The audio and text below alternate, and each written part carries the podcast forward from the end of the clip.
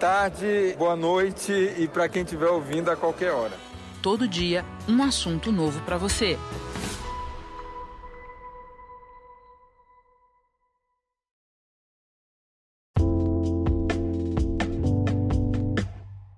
Meio dessa pandemia, ainda muitas perguntas sem resposta sobre o novo coronavírus. Uma das principais é sobre como ele vai evoluir. Ele vai sofrer novas mutações? Vai se tornar mais ou menos perigoso para os humanos no futuro? A gente ainda pode saber pouco sobre o SARS-CoV-2, mas a ciência tem um amplo conhecimento acumulado desde que o primeiro vírus foi formalmente identificado em 1892. Meu nome é Camila Costa e eu vou falar sobre por que e como os vírus evoluem. E eu vou começar com um convite que pode parecer estranho. Tente enxergar as coisas do ponto de vista de um vírus. Assim como nós e todos os organismos, esses agentes infecciosos precisam se reproduzir para garantir a sua existência. Mas os vírus são como uma espécie de cápsula de material genético. Eles precisam das células alheias para sua reprodução. Para isso, eles invadem um hospedeiro e usam as suas células para fazer cópias de si mesmos, e o mais rápido possível.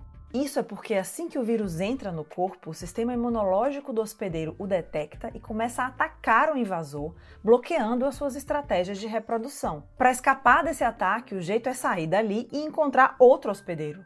Mas como fazer isso? As opções variam segundo o tipo de vírus. Pode ser através das gotículas respiratórias que a gente expulsa ao falar, respirar, rir, tossir ou espirrar, como no caso da gripe ou da Covid-19 ou pode ser dentro do sangue do hospedeiro, transportado por um vetor como um mosquito, como é o caso da dengue ou da zika.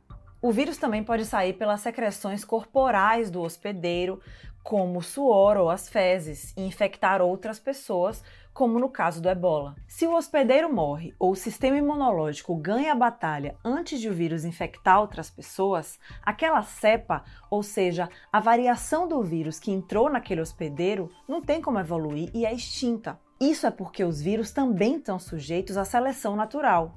Lembra de Darwin? A gente tem outro vídeo sobre isso aqui nesse canal.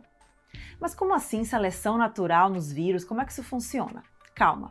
Eu explico. Os cientistas dizem que para evoluírem, os vírus precisam encontrar um ponto ótimo entre a virulência e a transmissibilidade. Quer dizer, um meio termo entre o mal-estar que eles provocam no hospedeiro e, por outro lado, a capacidade que eles têm de se espalharem. A seleção natural tende a equilibrar essas características, escolhendo vírus que, por um lado, consigam produzir cópias suficientes para infectar outras pessoas, mas que, por outro, não sejam tão mortíferos a ponto de impedir que o hospedeiro tenha oportunidade suficiente de transmissão. Isso explica por que alguns vírus prevalecem sobre outros. Em parte, também é por isso que este coronavírus é mais difícil de controlar que o seu primo SARS, aquele que causou uma pandemia em 2003. Mas o SARS tinha duas diferenças fundamentais. Ele era mais letal, ou seja, matava o hospedeiro mais rapidamente, e só se espalhava depois que o paciente já apresentava os sintomas, dois ou três dias depois da infecção. Por isso, era mais fácil isolar pessoas contaminadas com SARS, o que reduzia muito as possibilidades de contágio. Além disso, também era mais fácil identificar quem teve contato com o paciente. Já o novo coronavírus, na maioria dos casos, provoca sintomas mais leves, que podem levar entre 5 e 15 dias para aparecer, e muitas pessoas podem ser contaminadas sem saber nesse tempo todo. Outro exemplo interessante são os vírus sexualmente transmissíveis eles geralmente evoluem para provocarem sintomas mais discretos ou para serem assintomáticos. É o caso do HPV e da herpes. Isso permite que o portador do vírus não perceba que está doente e passe a infecção adiante para outros parceiros, ou mesmo que um parceiro em potencial não consiga detectar claramente os sintomas da doença em uma pessoa contaminada ponto para o vírus. Mas é claro, os vírus não planejam nada disso, é apenas um processo da natureza. E vale lembrar que a população que os vírus afetam e as condições em que eles se espalham também são muito importantes nessa equação. Quando a gente está falando de virulência versus transmissibilidade, a população que os vírus encontram e as condições em que eles se espalham também são muito importantes nessa equação. Um exemplo disso é o vírus ebola. Os sintomas que ele provoca imobilizam rapidamente o hospedeiro, certo? Mas eles também fazem com que o vírus deixe o corpo por vários caminhos, através do sangue, do suor e das fezes. Isso aumenta as possibilidades de transmissão para outras pessoas. Somando isso às possíveis más condições de higiene em um local, a falta de equipamentos ou de barreiras físicas para proteger as pessoas e a falta de uma vacina, a gente tem um cenário perfeito para um surto. Você já sabe como os vírus fazem para continuar existindo, então vamos ver como eles se diferenciam e por que alguns sofrem mutações. Os vírus podem ter seu material genético organizado em moléculas de DNA ou de RNA. Os de DNA costumam causar doenças mais persistentes, mas nem sempre provocam surtos. É o caso da herpes, da hepatite B.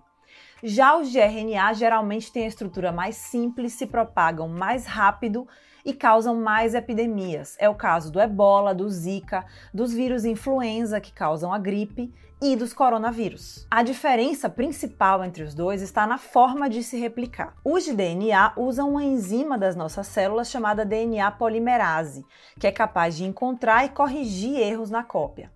Já os de RNA usam a RNA polimerase que não faz essa checagem. Por causa disso, podem acontecer processos como um que é chamado de recombinação. É quando dois vírus de RNA invadem uma célula ao mesmo tempo, por exemplo, e seu material genético acaba se misturando lá dentro no momento de fazer a cópia. E isso cria vírus misturados. É assim que praticamente todo ano nascem novos tipos de vírus influenza. Vocês devem se lembrar do H1N1, a pandemia que ocorreu em 2009 e ficou conhecida como gripe suína. A doença recebeu esse nome porque o vírus foi resultado de uma recombinação que aconteceu dentro das células de porcos. O material genético dos vírus de gripe de humanos, porcos e aves se misturou durante quase 20 anos dentro das células suínas e acabou saltando para humanos. Mas e as mutações? Bom, os erros durante a cópia dos vírus de RNA também provocam mutações. Na verdade, um vírus pode acumular várias mutações durante uma epidemia, mas nem todas elas vão persistir. A seleção natural se encarrega de eliminar as que não trazem vantagens evolutivas para o vírus. Só permanecem aquelas que podem ajudá-lo a se tornar mais eficiente na população e nas condições de transmissão que ele encontrou. Mas muitas vezes, uma mutação só não basta para o vírus se tornar mais eficiente, ele precisa de uma combinação delas. Mas esse processo demora mais para acontecer.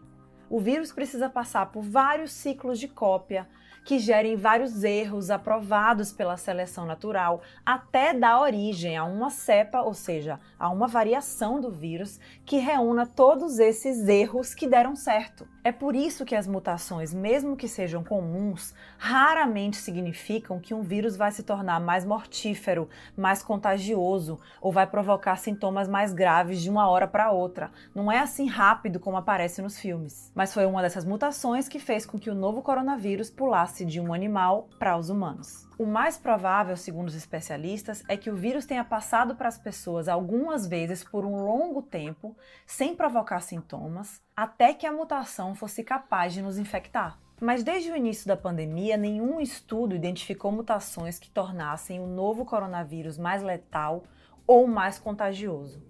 Isso pode ter a ver com o fato de que o SARS-CoV-2 é um pouco diferente dos outros vírus de RNA. Ele tem uma enzima extra que consegue fazer aquela checagem no processo de cópia. Com isso, ele comete menos erros e tem uma taxa de mutação mais lenta. Até agora, o novo coronavírus parece estar estável e isso é uma boa notícia. Sem mutações importantes, uma vacina teria mais chances de nos proteger dele por mais tempo. Cientistas também acreditam que a seleção natural pode tornar o SARS-CoV-2 menos virulento, porém mais contagioso.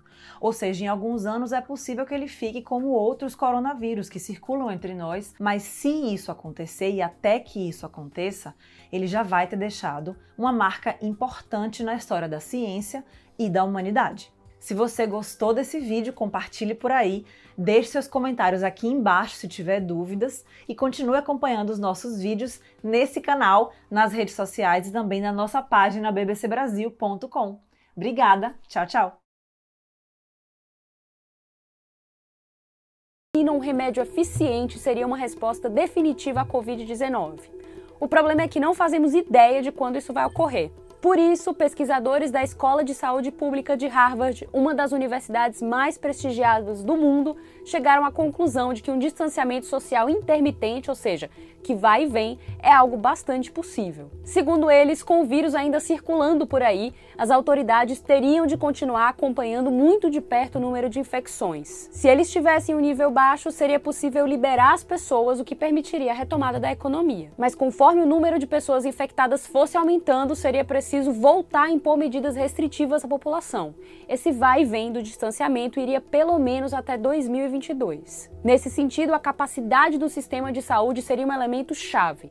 Quanto mais pessoas com Covid-19 estivessem internadas, quanto mais ocupado estivesse o sistema, mais necessário seria adotar medidas de distanciamento para evitar o colapso dos hospitais. Expandir o número de UTIs e avançar nos tratamentos aumentaria o sucesso dessa estratégia e aceleraria a imunidade de rebanho, ou seja, aquele grau em que grande parte da população estaria imunizada, fazendo o vírus parar de circular funciona assim: se temos mais vagas de UTI, podemos recorrer menos ao distanciamento social, aumentando o número de pessoas infectadas e, como consequência, imunes, reduzindo a duração da pandemia. Mas, mesmo com o aparente desaparecimento da doença, seria necessário manter a vigilância, já que um ressurgimento do vírus poderia ocorrer até 2024. Eles estimam esses cenários considerando principalmente três elementos, que são os seguintes: primeiro, a existência de uma sazonalidade da doença. Segundo os especialistas de Harvard, é pouco pouco provável que o SARS-CoV-2 siga o exemplo de seu parente mais próximo, o SARS-CoV-1, que desapareceu em 2004 por causa das ações de saúde pública após causar uma curta, porém intensa epidemia. Em vez disso, há a chance do novo coronavírus se comportar mais como os vírus influenza, causadores da gripe, que continuaram circulando de tempos em tempos após a primeira grande onda de infecções e de outros coronavírus que causam doenças mais leves. Para entender isso, vamos falar sobre esses coronavírus. O vírus causador da Covid-19, mais uma vez o SARS-CoV-2, é um dos beta-coronavírus, a exemplo do SARS-CoV-1, causador da SARS, e o MERS-CoV, causador da MERS. Os dois podem causar complicações ainda mais graves, matando 9% e 36% dos infectados, respectivamente. Estimativas atuais indicam que a Covid-19 mate entre 1% e 3% dos infectados, mas essa taxa pode mudar conforme o quadro da doença fique mais claro. Embora mais letais, esses vírus anteriores se espalharam por menos de 30 países, diferentemente do que acontece agora com o novo coronavírus. Mas além desses vírus mais agressivos, há beta-coronavírus que causam doenças leves em humanos. Os pesquisadores se debruçaram sobre dois deles, o HCOV-C43 e o HCOV-HK11. Esses dois vírus circulam mundialmente e são considerados a segunda causa mais comum do resfriado comum, que pode ser assintomático ou causar infecções leves ou moderadas no trato respiratório. Esses dois vírus costumam causar surtos de inverno em regiões temperadas, onde estão 60% da população mundial, incluindo aí a do sul do Brasil. Isso sugere que o clima frio e o comportamento humano nessa época pode facilitar a transmissão, o que já vemos com o vírus da gripe. Usando dados sobre infecções desses vírus nos Estados Unidos, os pesquisadores criaram modelos para tentar prever o comportamento do novo coronavírus até 2025 em regiões temperadas, frias. Segundo eles, as dinâmicas nas regiões tropicais, que incluem a maior parte do Brasil, podem ser diferentes, mas elas tendem a registrar transmissão alimentadas justamente pelos surtos de inverno nas regiões temperadas. Na atual pandemia, por exemplo, regiões quentes também estão sendo bastante afetadas, como é o caso de Manaus, por exemplo,